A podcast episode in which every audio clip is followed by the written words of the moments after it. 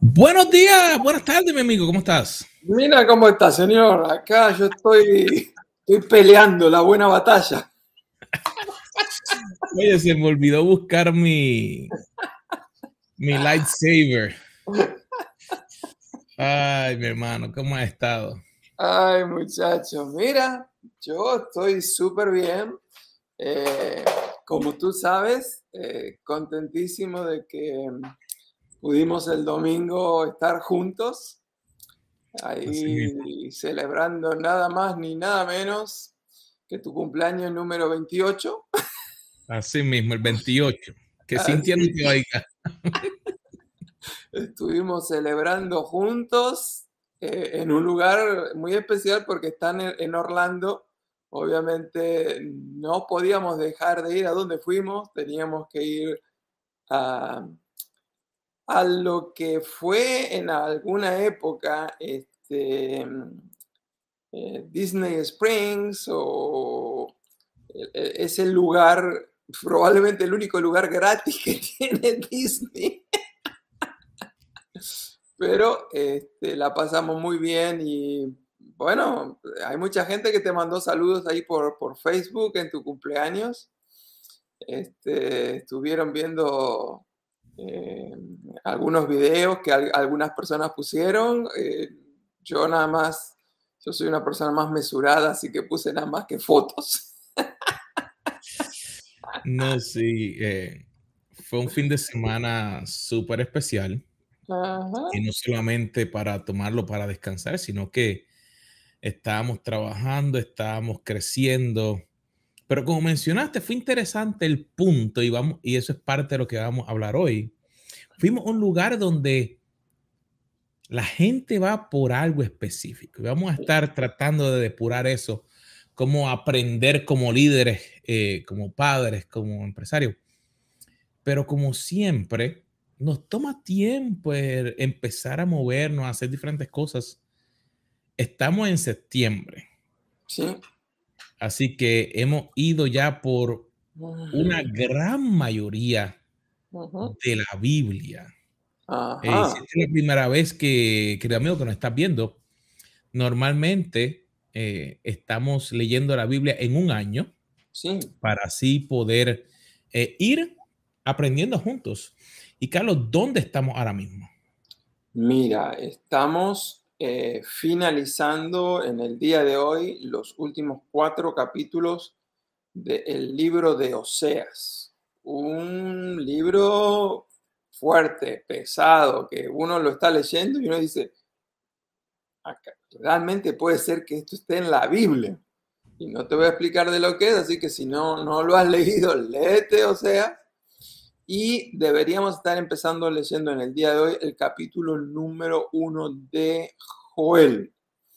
Y los dos capítulos, los dos profetas me encantan porque aunque hablan de la condenación y del castigo por aquel que se aparta de Dios, los dos libros contienen tremendas promesas de restauración. No importa lo que hayas perdido, si te acercas a Dios, nuestro Dios es un Dios que restaura. Y qué lindo el poder darnos cuenta de que cuando vamos paso a paso aprendiendo de la palabra, eh, nos ayuda para poder seguir creciendo y a nuestra querida audiencia queremos instarte de que si no lo has hecho, puedas descargar los recursos que tenemos en nuestra página en caféconloscarlos.com para que ahí puedas crecer en tu caminar espiritual de empresa, de empresario, como familia. Pero como mencionamos al principio del programa, una de las cosas, y como el tema dice, lecciones de 50 años de éxito. Una de las compañías más exitosas que diríamos es Disney. Y la gente viaja a Orlando, la gente viaja a San Francisco, la gente viaja a Tokio, a tantos lugares específicos por poder ver lo que ellos han creado. Y no estamos hablando de darle un endoso o de hacer algo, sino qué ellos han hecho y qué poder aprender, porque siempre aprendemos. A mí me llama siempre la atención de que Pablo decía que se sentó a los pies de Gamaliel a aprender, uno de los pensadores más grandes en la historia. y, y, y Walt Disney, como persona, tenía una idea. Él desde entrada quería poder crear un ambiente donde las personas pudieran olvidarse de los problemas que ellos estaban pasando mm. para poder entonces experimentar algo diferente. Sí, y vaya que tuvo éxito. Eh, tu esposa y yo nos confabulamos el fin de semana para tratar de conseguir eh, reservaciones para el restaurante donde íbamos a ir. Muchachos, ni por teléfono ni por internet probamos con uno, probamos con el otro, así que eso, eso nos mostró eh, el éxito que han tenido como, como empresa. Eh, es más, cuando yo estaba viajando para allá, pasé por algunos restaurantes que literalmente estaban vacíos, pero no bien llegamos al complejo de Disney, no había por dónde entrarle. Así que tienes razón eh, no estamos hablando del mensaje de Disney, no es algo que queremos copiar, pero sí evidentemente hay lecciones de estrategia, de marketing, es decir, de mercadeo, eh, principios de éxito como empresa. Así que no importa si tú tienes un ministerio, una iglesia, o tienes un negocio, una empresa, o, o miembro de tu familia, eh, son principios que nosotros podemos adoptar, cualquiera sea nuestro rol este, para poder imitar eh, el éxito que ellos han tenido, que no solamente que ha sido brutal en estos 50 años, sino que no luce de que está disminuyendo, todo lo contrario, eh, siguen creciendo este, y asumiendo un rol de liderazgo mundial a nivel entretenimiento. Y lo interesante es que han superado todo, todo tipo de barreras de idioma, de cultura, o sea, hay mucho para aprender de parte de ellos. Pero hablando de eso, Carlos, em, vamos a hablar un poquitito, ¿qué, ¿cuáles son nuestras primeras memorias que tenemos sobre eh, el mundo de Walt Disney? Eh, ¿qué, es lo, ¿Qué es lo que viene a tu mente cuando los primeros recuerdos?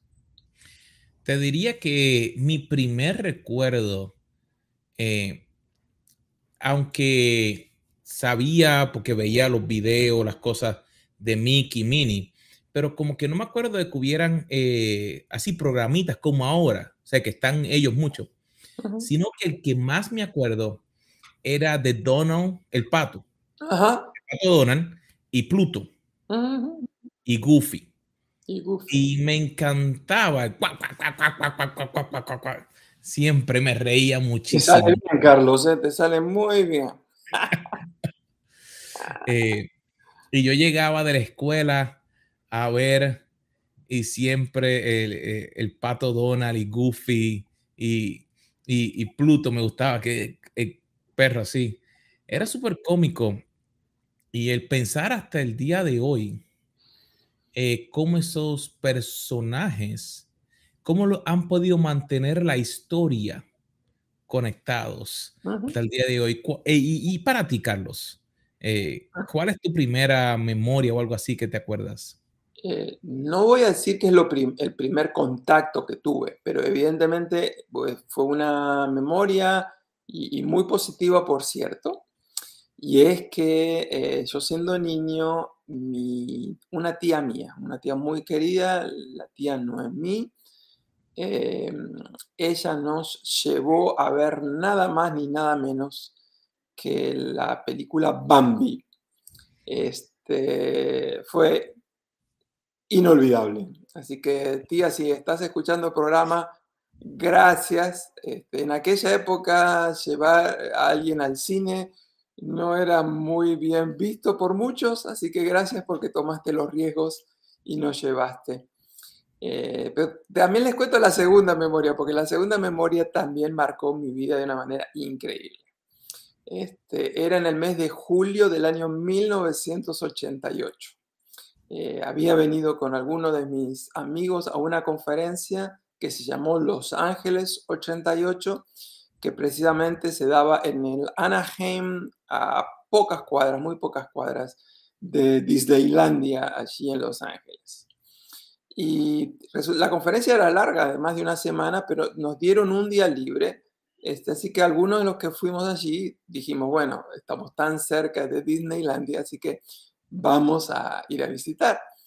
Eh, Carlos, lo que voy a decir ahora es sin una gota de exageración. Yo llego al parque y cuando estoy mirando la lista de los precios para entrar a Disneylandia, había que pagar 30 dólares. Y resulta ser que mi salario en aquel momento eran 50 dólares al mes. Entonces, mira lo que pasó. Llego, me pongo en la fila y yo pensaba, ¿lo gasto o no lo gasto? ¿Lo gasto o no lo gasto? ¿Puedo gastarlo? No puedo gastarlo. y cuando me van a, me atienden, le dije al, al hombre que me está vendiendo, le digo, le voy a ser muy honesto yo vengo de un país latinoamericano, mis salarios son 50 dólares al mes, yo no puedo gastar 30 dólares en horas aquí. Le digo, no, no tiene, no puede decirme cómo puedo hacer para ver lo que hay allá adentro sin gastar tanto dinero. Y este hombre me miró sorprendido, me dice, sí, claro que sí. Dice, mire, yo estoy acá por una hora más. Así que si usted, me, yo le voy a vender el ticket, la, entrada, usted me paga los 30 dólares. Si usted viene dentro de esa hora, usted me da la entrada, yo le devuelvo los 30 dólares. Qué época, ¿no? Te imaginarás que hoy eso no sucedería. Así que, Carlos, literalmente, yo entré al parque, y corrí por una hora y lo, para lo único que yo paraba era para sacar fotos y eran esas maquinitas que sacaban la Polaroid eh, automática, esa Instamatic. Así que corría, sacaba foto, la guardaba, seguía corriendo, otra foto la guardaba y a los 58 minutos yo salía afuera, devolví y me devolvieron mis 30 dólares. Así que... Wow. ¿Qué te parece? Wow, realmente es interesante las cosas que a veces las personas hacen, pero me llama la atención que dentro del propósito de, Walt Disney, él tenía o quería crear, como te mencionaba, ese ambiente. Y fue específicamente que él quería crear como que hubiera una identidad diferente mientras las personas estuvieran allí. Y me llama mucho la atención porque tengo un amigo, eh, un ejecutivo, que hemos viajado el mundo en diferentes momentos, pero en el 2019, sí, en el 2019, antes de que pasara todo el COVID, él completó poder en un año ir a todos los parques, no de Estados Unidos, no los de Orlando. Estamos hablando a cada parque en cada país de todo el mundo. Así que estuvo en París, estuvo en Tokio. Estuvo, sí, estuvo en China, estuvo eh, en todos los de aquí. Y me llama la atención porque el propósito, cuando yo decía, pero ¿para qué?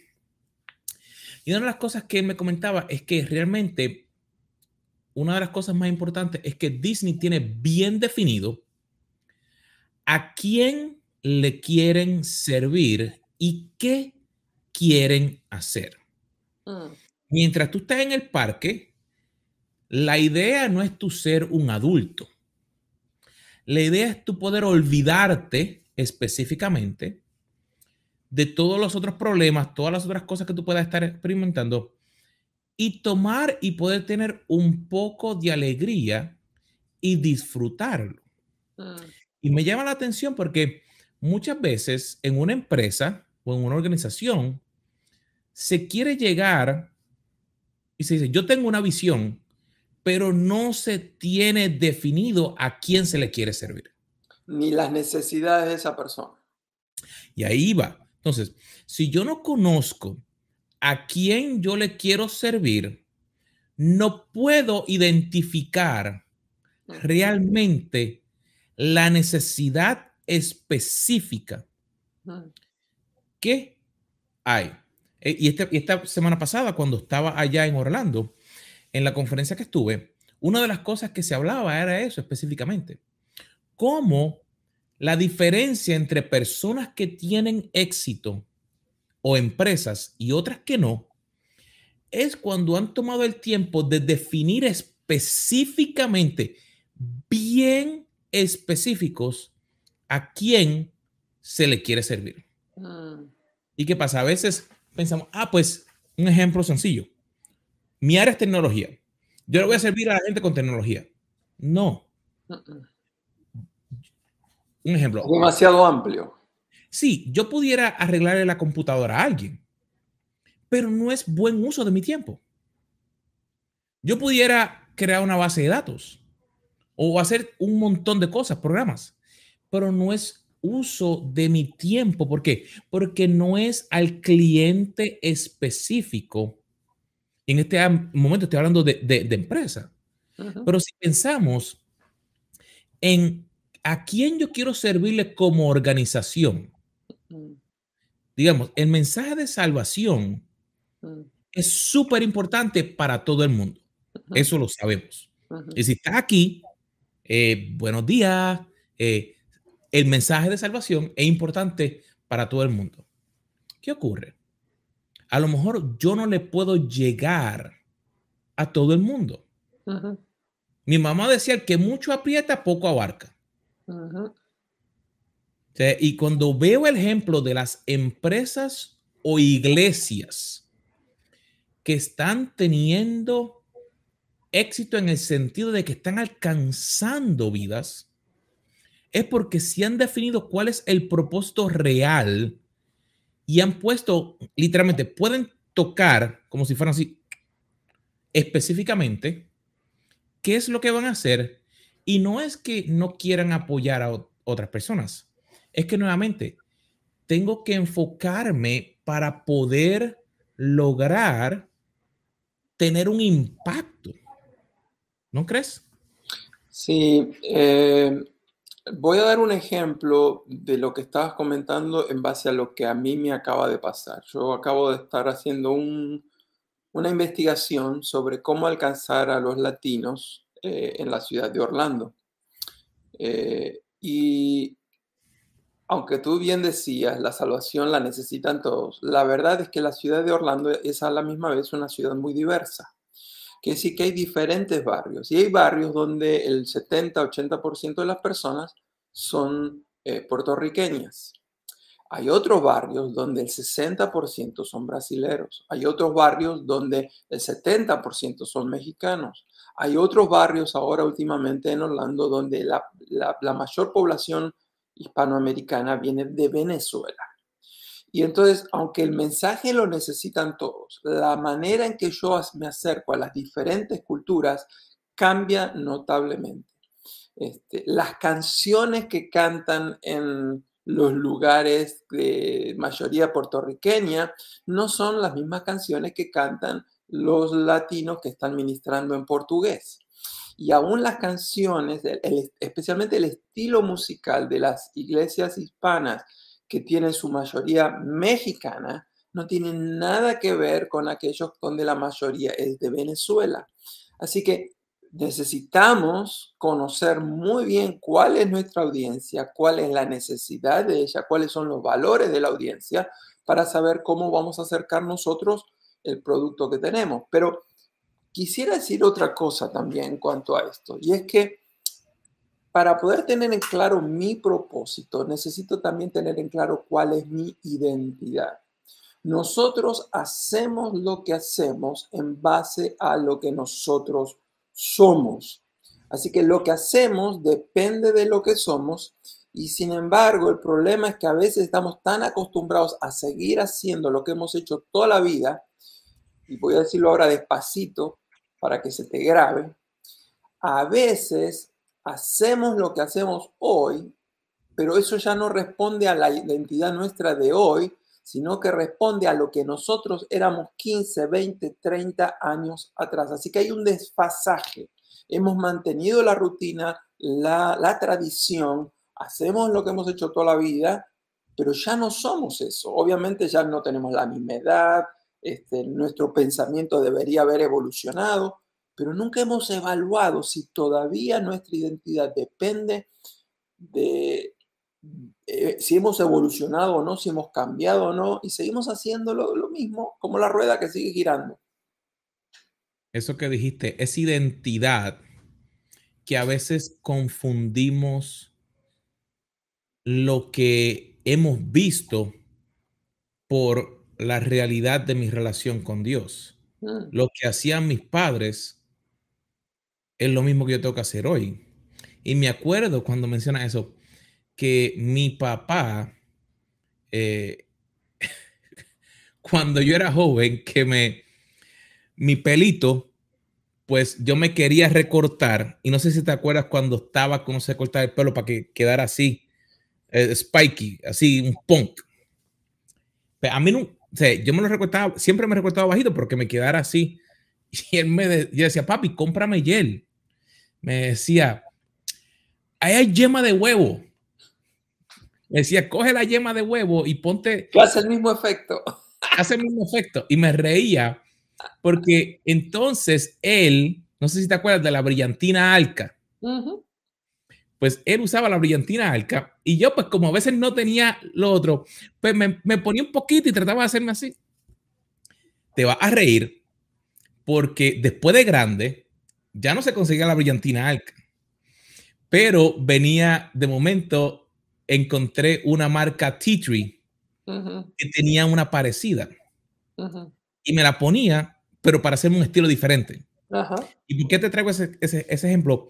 Porque las dos cosas lograban el mismo efecto, pero ahora cambió para el uso que le tenía que dar del día de hoy. Y eso nos lleva, hay que saber realmente lo que la organización quiere poder llevar. Y me encanta lo que Disney ha hecho como ejemplo de poder buscar qué es lo que la audiencia de ellos, porque un ejemplo, la audiencia de ellos no es la misma de Universal. Pero que ellos hicieron, se dieron cuenta que a los niños les gustaba una cosa y a los padres de esos niños les gustaba otra. ¿Qué hicieron? Compraron Marvels. y, y, ahora, ejemplo, ahora el niño te va y te ve una cosa el padre te ve otra.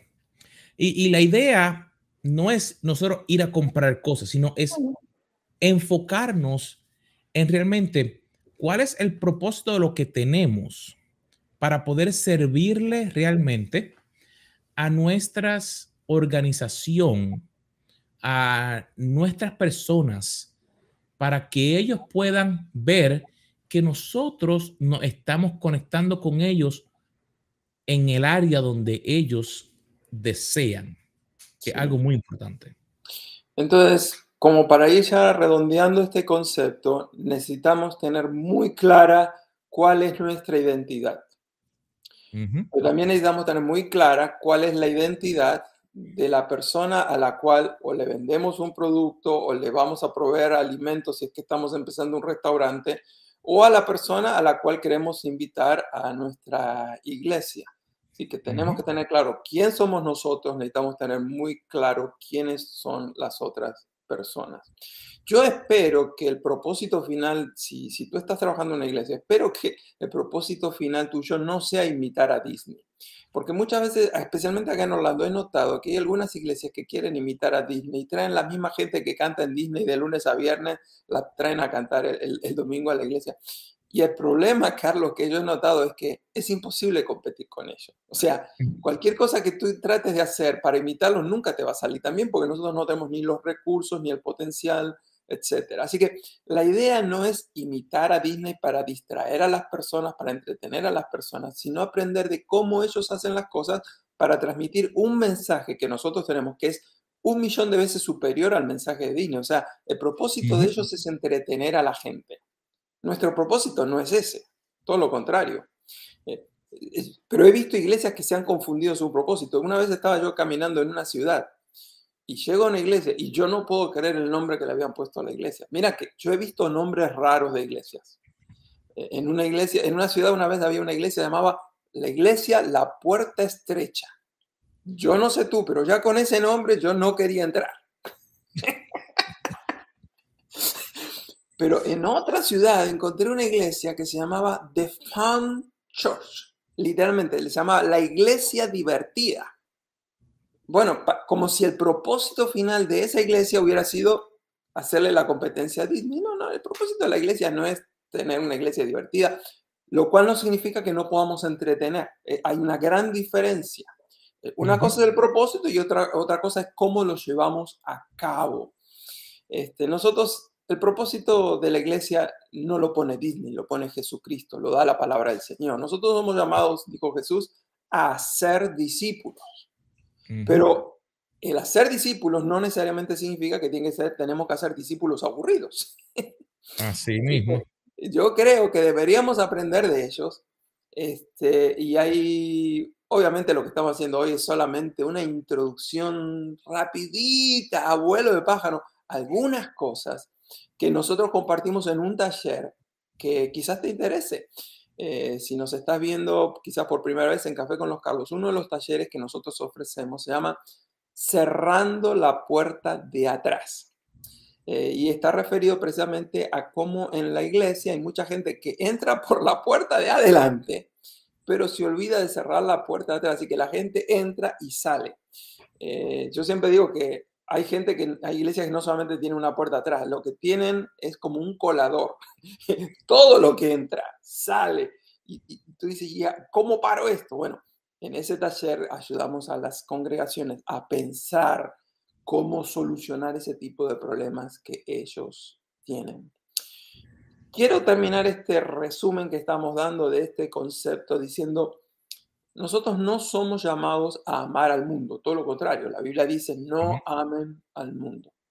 Sin embargo, sí somos llamados a amar a las personas que están en el mundo, porque somos llamados a amarlas para que ellos conozcan a Cristo, el cual quiere trasladarlos de la oscuridad, de las tinieblas, a la luz. Y no podemos comunicar ese mensaje si no aprendemos a amar a la gente.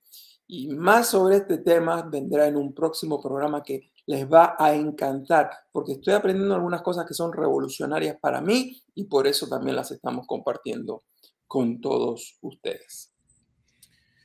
Y te diría que el segundo punto que me llamó mucho la atención, que por años lo he visto, es que Disney toma mucho tiempo y te diría como que orgullo en poder tener un lugar que la persona se sienta cómodo. Mm. Un lugar atractivo, un lugar de colores vivos, eh, la música que se escuche bien, eh, las instalaciones, ese, ambiente. Sí. Y nuevamente, no es, ah, no es querer competir porque la idea no es competir, sino es darnos cuenta que hay unas cosas básicas eh, que específicamente en el día de hoy la persona está recibiendo. Y si a lo mejor todavía no piensas que debería estar en las redes sociales para poder trabajar o compartir tu mensaje o que deberías poder comunicarte a través de una manera diferente con ellos para que puedan llevarle a el evangelio. Quiero decirte, por ejemplo, eh, por mucho tiempo eh, la iglesia mm, ha perdido el tiempo en decir si sí debo leer la Biblia en un teléfono o no, es qué tipo no, en vez de ver que, por ejemplo, donde los traemos, vinieron cómo les servimos, que se sientan cómodos, que donde estamos o en una empresa, que podamos servirle y que la instalación, el lugar donde esté, que sea atractivo del sentido de que le supla la necesidad que ellos necesitan. Sí, em, como tú sabes, eh, al igual que tú, viajo mucho. Eh, hubo años que yo tenía que visitar más de 30 iglesias en un año. Así que he visto de todo, desde iglesias al, mejor estilo una catedral, hasta iglesias que están puestas eh, en un, lo que era antes un, negocio y lo adaptaron este, para congregarse los cristianos.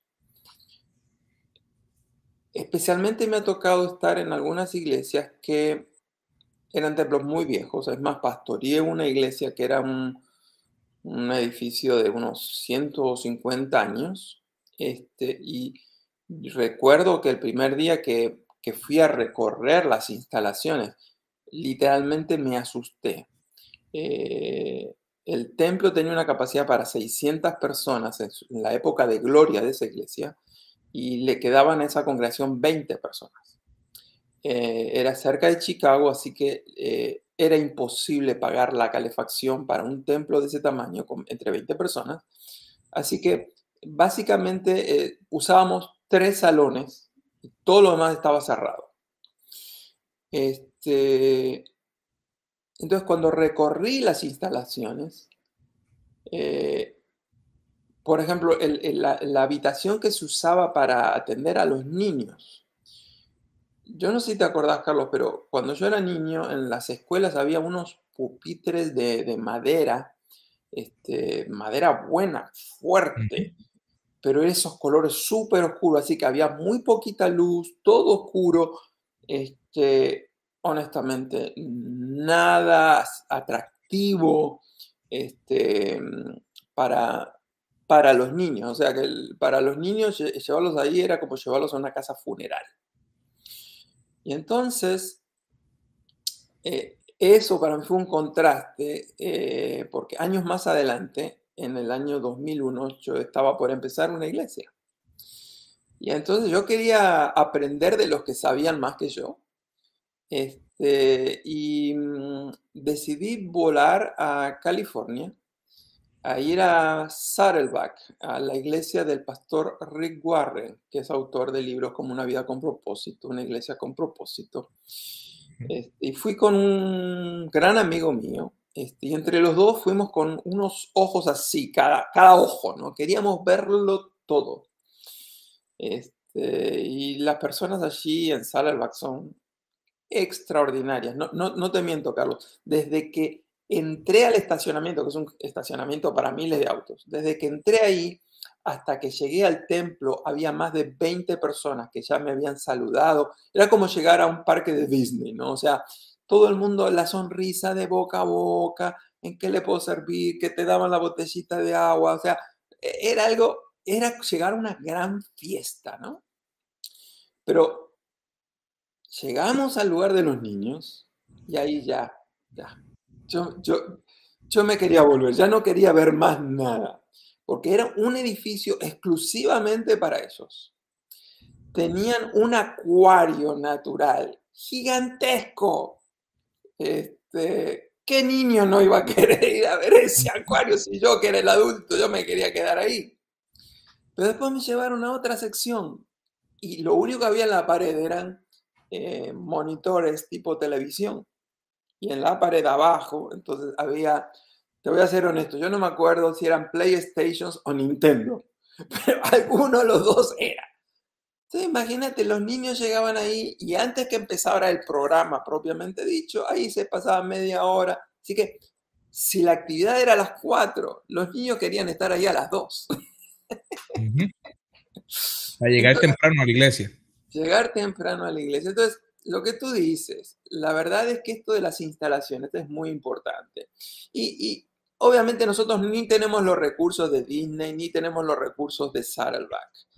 Pero eh, yo recuerdo muy bien que en diciembre del 2019 fuimos a una iglesia muy humilde de, pocas personas, menos de 40 personas o 50. Sin embargo, con muy buen gusto, tenían una, una aula no muy grande, pero cuando me mostraron realmente eh, lo que habían hecho era, era tan atractivo que yo me imaginé que los niños realmente querían estar ahí y tuvimos hasta la oportunidad de ayudarles para que puedan tener aún algo mejor que eso. Entonces, no importa tus condiciones económicas, yo creo que lo, lo importante es la visión que tú tienes. Este, así que quiero animarles a que todo el mundo piense, especialmente en esos lugares donde van a atender a los niños y a la juventud. Este, un poco de pintura no es demasiado caro, pero honestamente, pintar hace nuevo cualquier cosa. Limpieza. Carlos, yo no sé si a ti te ha pasado, pero a veces a uno le toca ir a algunos lugares y uno entra al baño y ya el olor. Eh, ver la suciedad. Honestamente, ¿quién quiere volver a un lugar así? Pero hay lugares que uno ha visitado que literalmente, a mí me ha pasado, uno puede comer ahí porque eso está impecable. Así que hacer una especie de evaluación de nuestras instalaciones. Yo creo que nos ayudaría muchísimo, ya sea que tengas un negocio, un restaurante o un templo. Definitivamente quisiéramos poder seguir, pero la idea, nuevamente, ¿qué podemos aprender? Así que número uno, el poder tener un propósito claro y definido de a quién es que queremos servirle. Ya sabemos, como dijimos, de entrada, Muchas personas necesitan el Evangelio, todo el mundo necesita. Así que esa no es la pregunta, sino es hacia quién me voy a enfocar, porque puede que hayan diferencias, como mencionó Carlos, a lo mejor el estilo de música, el lugar, el tipo de programa, y ser específicos para poder servirle. Y entonces, ¿dónde se va el tipo de instalación? en tu negocio, digamos que si en tu negocio tú tienes que hacer algo, ¿qué tú estás haciendo? ¿De qué manera va a ser? Si tú tienes que mostrar un producto, tienes la opción de poder hacerlo. Si no, ¿qué tú puedes hacer para poder lograrlo? Eso va a ser la diferencia para entonces tú poder atraer a la persona, porque tiene que haber una atracción de que le llame la atención a la persona de que para lo que está haciendo para poder conectarse contigo como empresario, contigo como líder. Y también, aunque no, no hablamos mucho, como padres, tenemos que poder ser un personaje atractivo a nuestra familia para que se traiga. Si yo siempre estoy con una cara montada, mm, ¿qué voy a hacer? los voy a repeler. Así que mi familia no va a querer estar al lado mío. Pero si yo entonces soy quien lo estoy tratando de atraer, si yo soy quien estoy tratando en medio de todo, buscar la paz, ayudarles para que ellos puedan tener mejor, yo los voy a atraer hacia mí para que entonces lo que Dios me da a mí, yo pueda replicarlo en cada uno de ellos. Sí, eh, una cosa que quería sé que hoy está el programa un poquito más largo de lo que estamos acostumbrados, pero me parece que es muy importante. Si tú estás en un ministerio de iglesia, no queremos sobrecargarte tanto para que salgas hoy de acá frustrado diciendo, es imposible, eh, nosotros no somos la iglesia con propósito de Rick no somos Disney, jamás vamos a poder lograr eso, mejor cierro todo. No, no. La idea es que si el Señor te está dando una visión y te está mostrando el tema de aclarar el propósito y alcanzar la comunidad específica que tú tienes, tienes que trabajarlo.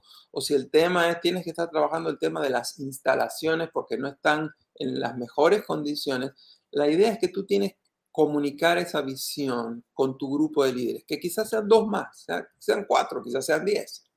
Y una de las cosas que hay que hacer es conversar con ellos, mostrarles la pasión que Cristo tiene por la gente.